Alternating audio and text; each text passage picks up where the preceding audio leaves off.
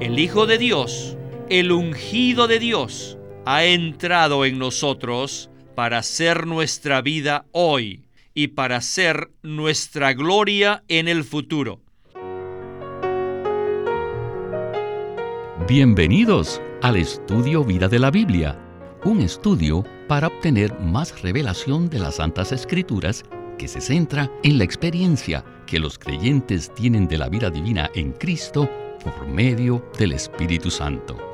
Si desean, pueden escuchar gratuitamente todos los programas radiales del Estudio Vida en nuestra página de internet radiolsm.com. El Nuevo Testamento nos revela el Evangelio de Jesucristo. De hecho, los primeros cuatro libros se llaman los Evangelios y cada uno es único en cuanto a la revelación que imparte de nuestro maravilloso Señor Jesucristo. Pero los escritos del apóstol Pablo también revelan el Evangelio, o sea, un quinto Evangelio. Y ahora hemos llegado a este quinto Evangelio, en particular en el libro de Gálatas. Bienvenidos al segundo mensaje del estudio Vida de Gálatas que se titula El Evangelio del Apóstol. Y hoy nos acompaña Antonio Hernández para colaborarnos con los comentarios. Saludos, Antonio. Gracias por invitarme. Es un gozo estar aquí para disfrutar juntamente con todos este quinto Evangelio maravilloso. El tema de hoy es el Evangelio que el apóstol Pablo presenta en sus epístolas. Pero antes de esto, ¿podría usted decirnos algo acerca de los cuatro evangelios y por qué necesitamos cuatro evangelios distintos acerca del Señor Jesús? Necesitamos estos cuatro evangelios diferentes porque nos revelan a Cristo. Mateo nos dice que Él es un rey.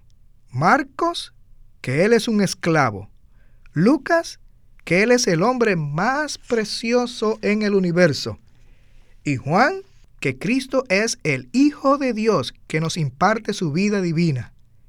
En el capítulo 24 de Lucas, después de la resurrección del Señor Jesús, algunos de sus discípulos iban de camino a Emaús cuando el Señor se unió con ellos, sin saber ellos quién era Él.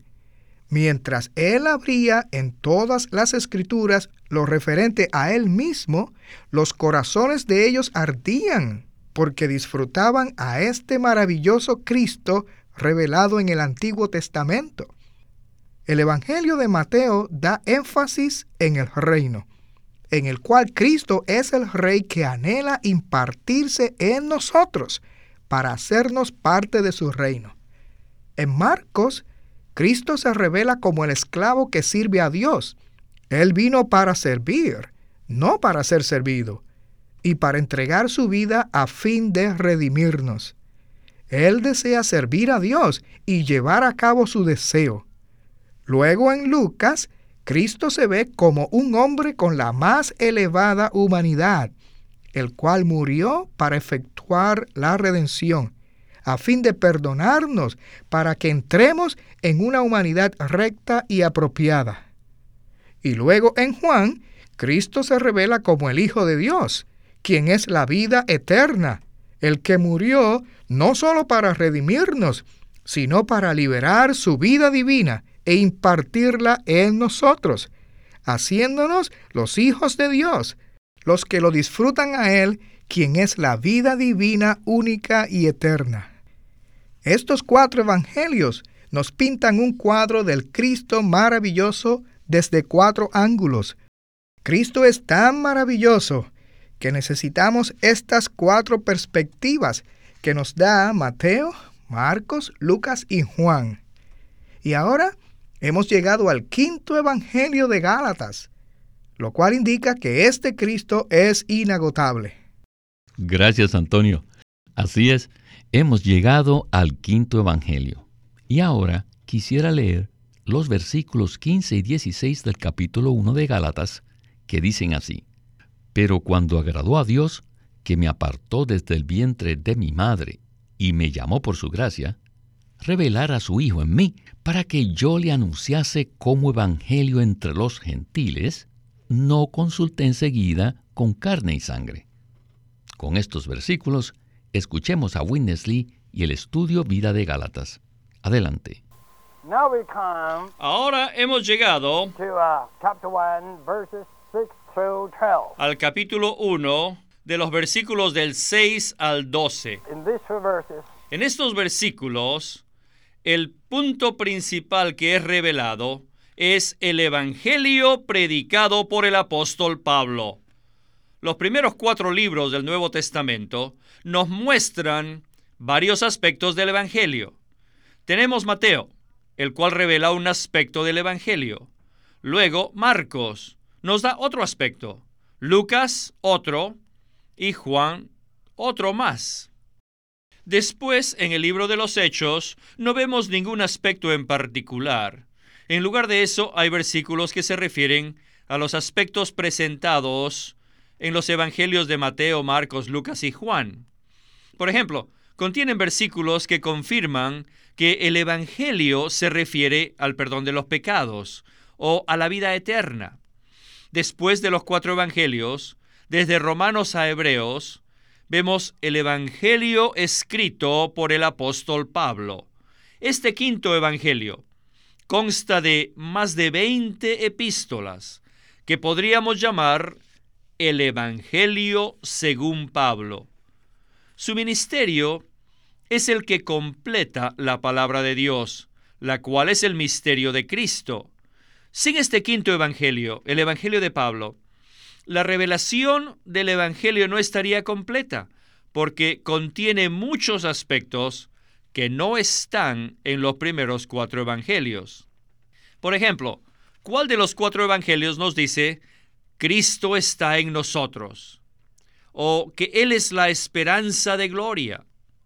¿Y cuál de los cuatro Evangelios nos dice que agradó a Dios revelar a su Hijo en mí? ¿Cuál dice, hasta que Cristo sea formado en vosotros. ¿Cuál de los evangelios nos dice que Cristo está haciendo su hogar en nosotros hasta que seamos llenos de toda la plenitud de Dios? ¿Cuál de estos cuatro evangelios nos dice que todos los creyentes somos miembros del cuerpo de Cristo? Si habríamos estado con los apóstoles y le habríamos dicho al apóstol Pedro, hermano Pedro, la iglesia es el cuerpo de Cristo. Él preguntaría, oye, ¿de dónde escuchaste eso? ¿Ah? ¿Qué dices? ¿Quién te dijo eso? ¿Ah? Yo estuve con el Señor Jesús y yo nunca lo oí a Él decir esto durante los tres años y medio. Nunca lo escuché que dijera el cuerpo de Cristo. Pero sí escuché que me dijo, toma tu cruz. Y también oí un poco acerca de alimentar a los corderos del Señor. Por eso les escribí una epístola, para decirles a todos los hermanos ancianos que pastoreasen el rebaño de Dios. ¿No es verdad? El ministerio del apóstol Pablo es un ministerio que completa, un ministerio que completa la revelación divina. Si sacamos de la Biblia las epístolas que él escribió, oh vaya, toda la revelación divina se acabaría. Las epístolas de Pablo no solo completan la revelación divina, sino que forman el corazón mismo de la revelación divina. Antonio, hemos escuchado que los escritos del apóstol Pablo pueden catalogarse como un quinto evangelio. En Colosenses 1.25 Pablo dice, Fui hecho ministro según la mayordomía de Dios, que me fue dada para con vosotros, para completar la palabra de Dios. Entonces, ¿qué significa que el ministerio de Pablo completa la palabra de Dios? La revelación de Dios carecía de algo para que fuese completa, y el quinto evangelio, o sea, los escritos de Pablo, la complementan.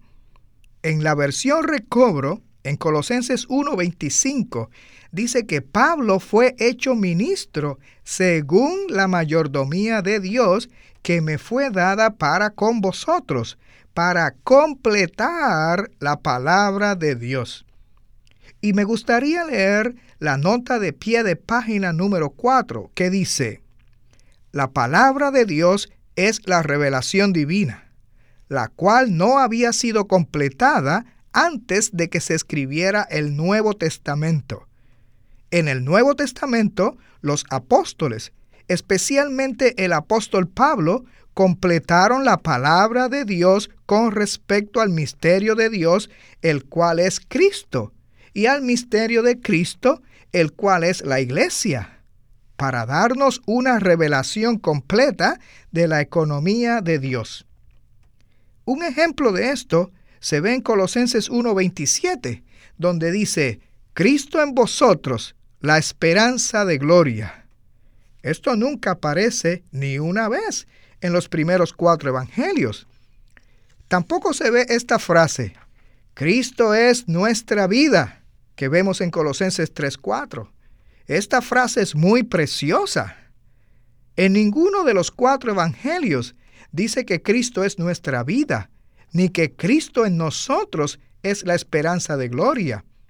Cristo es nuestra vida ahora y nuestra gloria en el futuro.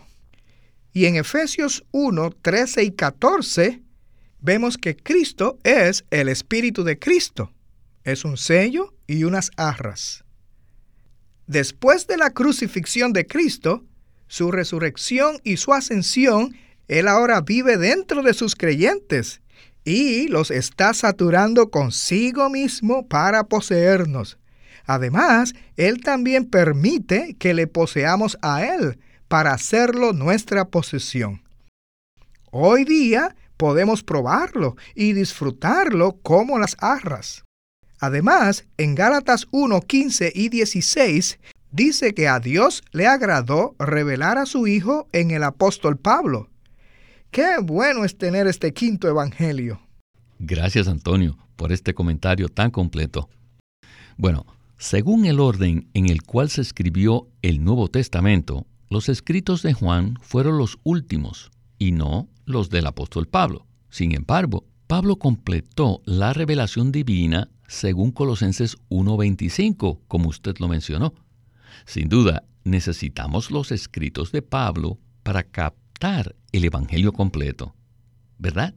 Sí, estos escritos nos traen al corazón del deseo de Dios y completan la revelación divina que es el cuerpo de Cristo, cuya consumación es la nueva Jerusalén.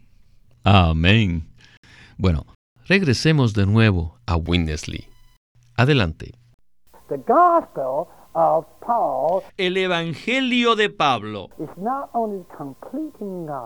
no solo es un Evangelio que completa, sino también es el centro de la revelación divina. El Evangelio de Pablo es el corazón de la revelación divina y se compone de muchos puntos específicos que son muy importantes. El punto principal es este. El Hijo de Dios, el ungido de Dios, ha entrado en nosotros para hacer nuestra vida hoy y para hacer nuestra gloria en el futuro, a fin de que seamos ¿Qué cosa? Sí, los miembros de su cuerpo, el cual es la plenitud de aquel que todo lo llena en todo. Y este cuerpo es el nuevo hombre, y es la familia de Dios, y este cuerpo es la casa de Dios, y también la familia de la fe, lo cual veremos en el capítulo 6. Y también es el verdadero Israel de Dios. El Evangelio de Pablo abarca todos estos asuntos misteriosos. Cristo es el misterio de Dios y toda la plenitud de la deidad mora en él corporalmente. Y Pablo nos revela el centro o el enfoque del Evangelio, el cual es que en su Trinidad Dios mismo llega a ser el Espíritu procesado, todo inclusivo, quien es nuestra vida y nuestro todo, para que lo disfrutemos, a fin de que Él y nosotros, nosotros y Él, seamos uno para expresarlo a Él por la eternidad. Pues bien, hemos escuchado que necesitamos los cuatro evangelios, es decir, Mateo, Marcos, Lucas y Juan, así como también el Evangelio del apóstol Pablo, para captar una visión clara de la salvación completa que Dios efectúa. Entonces, Antonio, si cada Evangelio describe un aspecto particular de Cristo, ¿qué punto principal nos presenta el Evangelio de Pablo? El punto principal del Evangelio de Pablo es el siguiente. Cristo, el Hijo de Dios, el ungido de Dios, se hizo el Espíritu vivificante, que todo lo incluye, para entrar en sus creyentes y ser su vida hoy. Ahora mismo podemos darle las gracias. Digamos de esta manera, alabado sea el Señor, que Cristo es mi vida. No es de poca importancia que mientras escuchamos este mensaje, disfrutemos al Cristo del universo como nuestra vida. Y Él no solo es nuestra vida hoy, sino también es nuestra esperanza de gloria, nuestro futuro. Él ha entrado en nosotros para hacernos los miembros de su cuerpo, su agrandamiento y expansión, y los miembros de Él y los miembros unos de los otros. Este es el punto principal en los escritos de Pablo.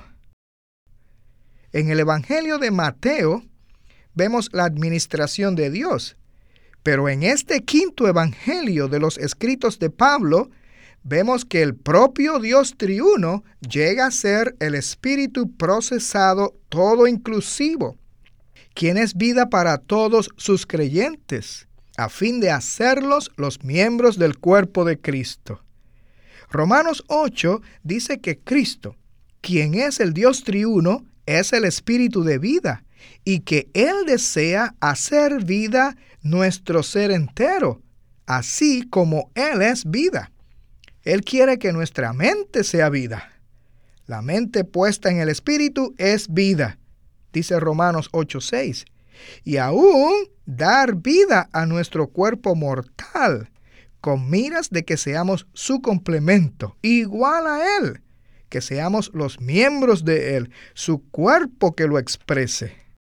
Pero si Cristo, el maravilloso Hijo de Dios, no hubiese pasado por el proceso de la encarnación, la crucifixión, la resurrección, la ascensión y el derramamiento como el Espíritu a fin de impartirse en nosotros, entonces Él solo sería vida en sí mismo. Sin embargo, ahora podemos decir, aleluya. Nuestro Cristo es el Dios triuno procesado y consumado, para ser nuestra vida en todo, a fin de que Él obtenga una expresión adecuada en el universo. Qué precioso punto presenta el Evangelio de Pablo. Y no puedo más que decir amén a esto. Al leer los cuatro Evangelios, solamente nos enteramos de que podemos ser regenerados.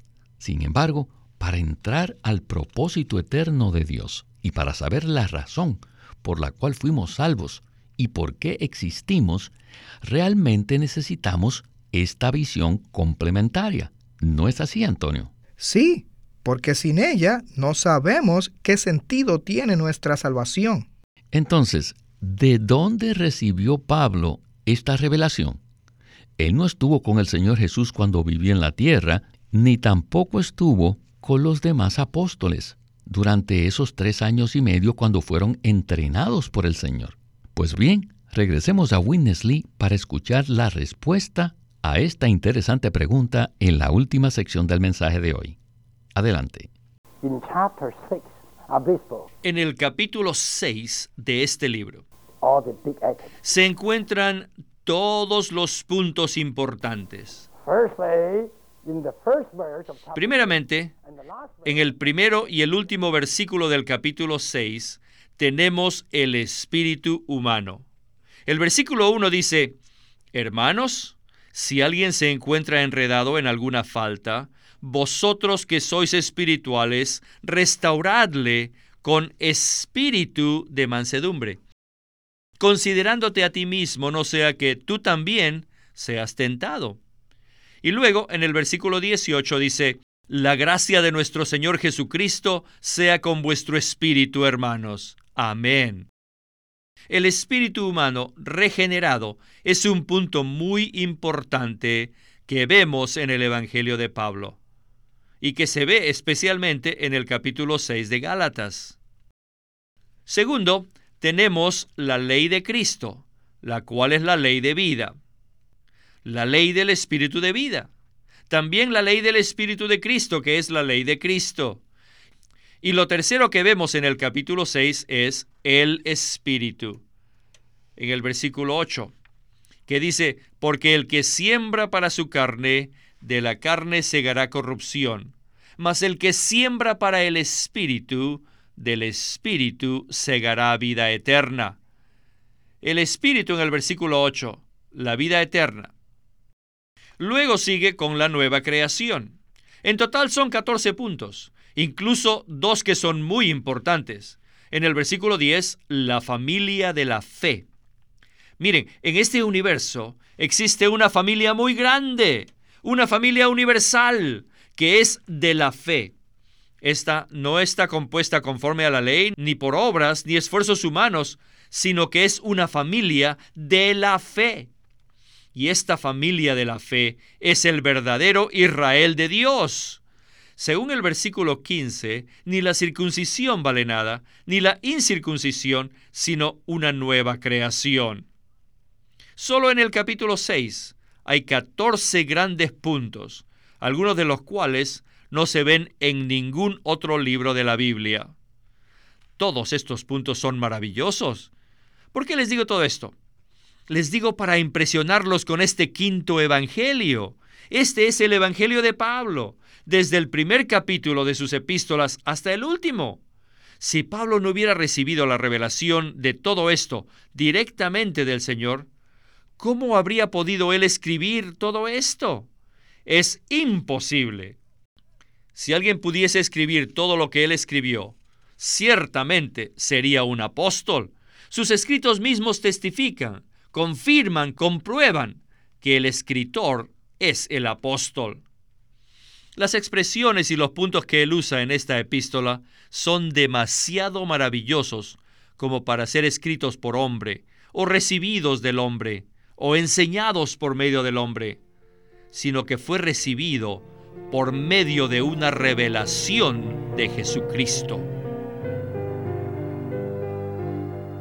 Amén a la palabra que acabamos de escuchar. Verdaderamente Dios nos está abriendo esta palabra en el libro de Gálatas. Sí, quisiera leer el versículo 12 del capítulo 1. Pues yo ni lo recibí ni lo aprendí de hombre alguno, sino por revelación de Jesucristo. Este querido hermano Pablo recibió la revelación directamente del Señor Jesucristo. En Hechos 9 vemos que fue convertido cuando iba en camino a Damasco y el Señor lo encontró y lo cegó, después de lo cual ni comió ni bebió ni hizo nada por tres días, solamente fijó su vista en la visión celestial. Ciertamente, el maravilloso Cristo se le apareció una y otra vez, revelándole el propósito eterno de Dios. No hay duda que fue constituido por lo que vio. Esto es, todas las revelaciones que recibió durante esos tres días. Durante este tiempo, cuando Pablo se convirtió, en Hechos 9, él también recibió la revelación en cuanto al cuerpo de Cristo. Él se enteró de que Cristo está no solo en los cielos, sino que también vive en sus creyentes como el cuerpo de Cristo que está en la tierra. Según dice Efesios 1:22, Cristo está en los cielos como la cabeza sobre todas las cosas para la iglesia, pero también está dentro de nosotros que somos los creyentes de Cristo, para ser nuestra vida. Él es el Espíritu vivificante, el cual entra en nosotros y nos hace los miembros de su cuerpo. Gracias, Antonio. Bueno, se nos agotó el tiempo del programa y necesitamos detenernos aquí.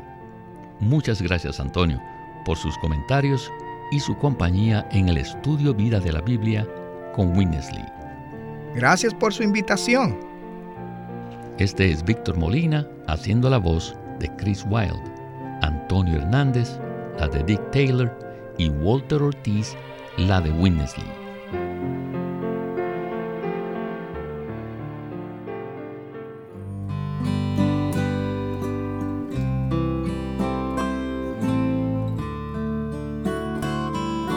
Living Stream Ministry es una casa publicadora de los libros de Watchman Nee y Witness Lee. Y queremos decirles que entre ellos hay uno titulado La economía de Dios, un libro escrito por Witness Lee. En 1927, Watchman Nee publicó El hombre espiritual, su obra espiritual clásica acerca del crecimiento y el progreso de la vida cristiana.